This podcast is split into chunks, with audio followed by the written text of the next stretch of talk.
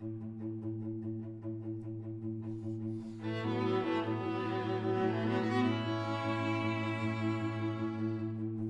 à Face, un podcast du Musée d'archéologie nationale. Deuxième épisode, l'usage.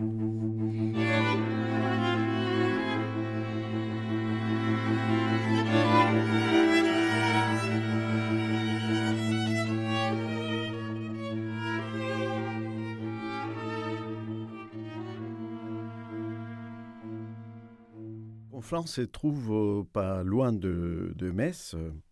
Et euh, Metz était le chef-lieu d'une cité de, de, la Gaule qui s'appelait Divodorum Mediomatricorum. Cette zone se situe dans une région de, l'arrière-pays du, du Limès romain, c'est-à-dire la frontière avec le monde barbare pour le romain.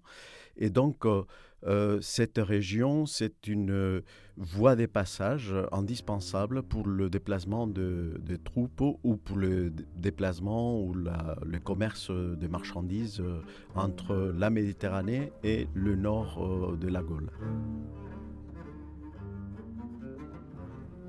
Cette présence de 40 000 soldats euh, dans le Limès rhénan euh, produit euh, un dynamisme économique extraordinaire. Il y a énormément de gens dans cet arrière-pays de la frontière. On est à 200 et quelques kilomètres de, la frontière. Euh, donc, dans, ces régions, il y a une forte production économique, un dynamisme économique et commercial qui peut subministrer à, Rome une grande quantité de produits. Alors, au début de l'Empire, à partir du Principat d'Auguste, l'augmentation des effectifs de l'armée, qui est due en grande partie au développement des troupes auxiliaires de l'armée romaine, c'est-à-dire des contingents de non-romains qui combattent aux côtés des Romains, eh bien, cette augmentation provoque une multiplication des ateliers dans les provinces de l'Empire et donc l'apparition de nombreux modèles différents de casques.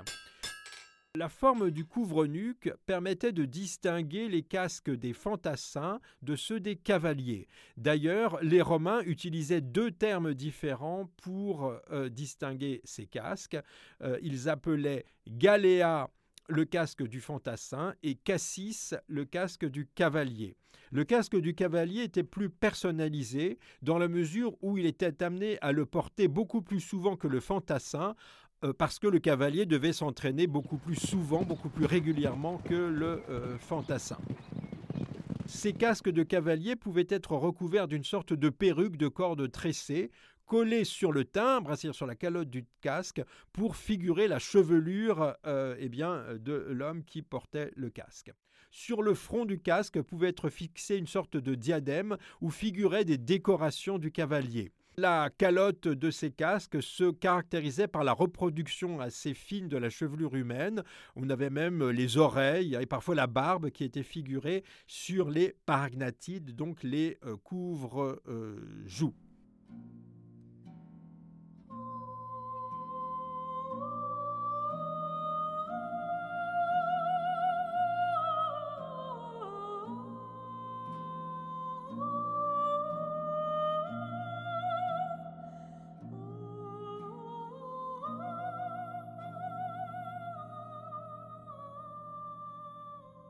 Une des particularités euh, des cavaliers romains, c'est qu'ils euh, portaient aussi des casques qu'on appelle les casques visage, des casques qui ne servaient pas au combat, mais euh, avant tout à la parade, au défilé.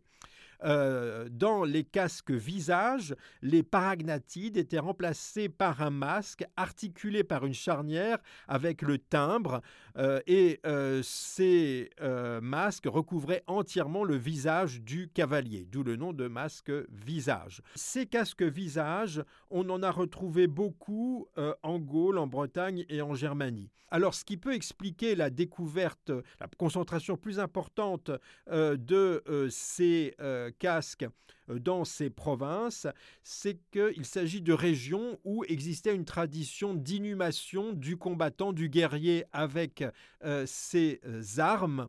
Et donc ça peut expliquer qu'on ait retrouvé plus fréquemment eh bien, des masques dans les tombes de ces provinces.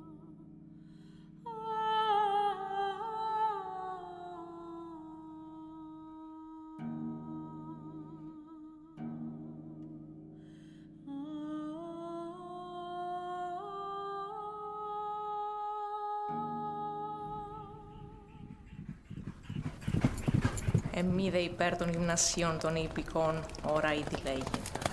Αυτή δε οπλισμένη παριάση κράνεση, μεν σιδηρής, χαλκής και χρυσωμένης, όσοι καταξίωσιν αυτών διαπρεπήσει καθ' υπηκήν ενδιαφέροντες, ως και αυτό τούτο επάγειν επισφάς των θεωμένων τας ύψης.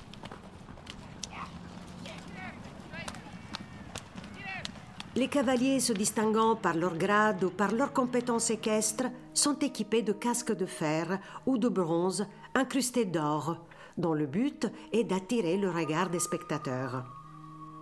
Ces casques ne protègent pas uniquement la tête et les joues comme ceux destinés au combat, mais masquent tout le visage, sans entraver la vision du cavalier, car ils sont ouverts sur les yeux tout en les protégeant. Des crinières blondes y sont accrochées pour la beauté du spectacle. Elles flottent pendant la charge des chevaux ou avec la brise. Les cavaliers portent des tuniques cimériennes, certaines de couleur écarlate, d'autres violettes, d'autres encore multicolores.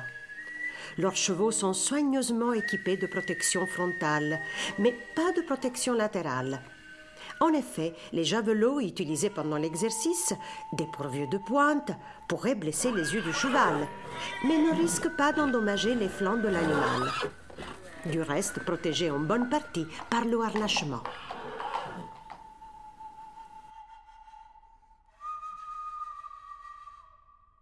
Les distinctions les plus évidentes qui nous apparaissent aujourd'hui, ce sont les types de personnages représentés sur ces masques. Parce que, en fait, ces masques euh, ne renvoyaient pas toujours à euh, l'individu qui les portait, mais pouvaient renvoyer plutôt à des types de personnages, un peu comme des masques euh, de théâtre.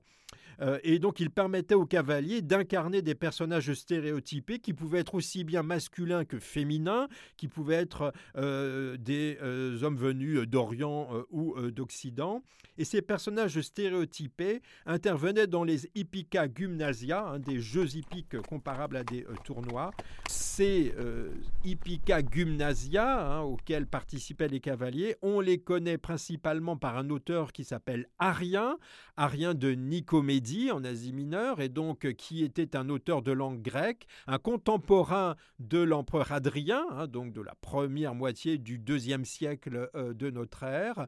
Il a laissé notamment un ouvrage de tactique où il euh, préconisait certaines formations de combat pour repousser les Alains, c'est-à-dire un peuple de cavaliers qui faisait des incursions dans ces provinces riveraines de la mer Noire. Mais il a aussi laissé une histoire d'Alexandre qu'on appelle donc l'Anabas d'Alexandre, hein, qui est donc aussi euh, une œuvre d'Arien. Et c'est dans son ouvrage euh, de euh, tactique qu'il y a un passage qui est consacré justement à ces Hippica Gymnasia. Une sorte de tournoi organisé sur un terrain devant les portes du camp militaire. Il consistait à opposer deux groupes de cavaliers devant une tribune.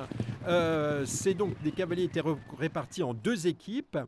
L'une des équipes, précédée de deux cavaliers cuirassés, chargeait l'autre équipe et cette autre équipe devait atteindre les deux cavaliers cuirassés avec des euh, javelines, mais euh, il fallait atteindre ces deux cavaliers de l'équipe adverse en se protégeant euh, des attaques que cette équipe adverse, évidemment, lui portait. Et ensuite, on inversait les rôles et on pouvait répéter l'exercice avec des variantes.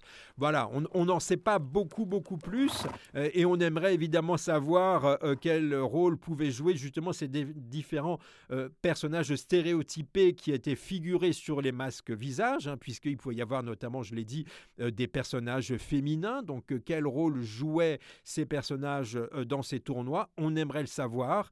Peut-être le rôle d'Amazon, mais ça, c'est une hypothèse personnelle, mais ça, il est très difficile de le savoir. On sait simplement par rien que au départ ces cavaliers portaient euh, en plus des masques visage, des tuniques qu'on appelait tuniques cimériennes, hein, du nom du Bosphore cimérien qui désignait la Crimée à cette époque.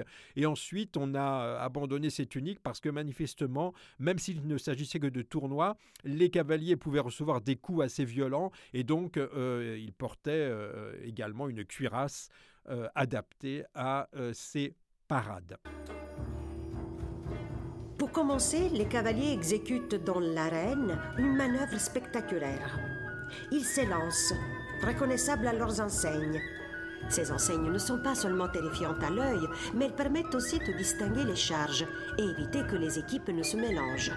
Ces cavaliers n'utilisent pas des javelots légers, mais des lances en bois sans fer. Le but n'étant pas de viser les casques des cavaliers ni leur monture, mais de jeter la lance le plus violemment possible sur le bouclier. Quand la lance frappe le bouclier, un grondement effrayant se produit. Mais l'exercice n'est pas encore terminé. Les cavaliers chargent en dressant leurs épées, puis ils s'élancent comme pour atteindre un ennemi en fuite et miment toutes sortes de coups donnés à l'ennemi. Enfin, Dernière démonstration, il saute les armes à la main sur le cheval en pleine course, ce que certains nomment le saut du voyageur. Voilà ce que sont les exercices accomplis par les cavaliers romains dans l'Antiquité.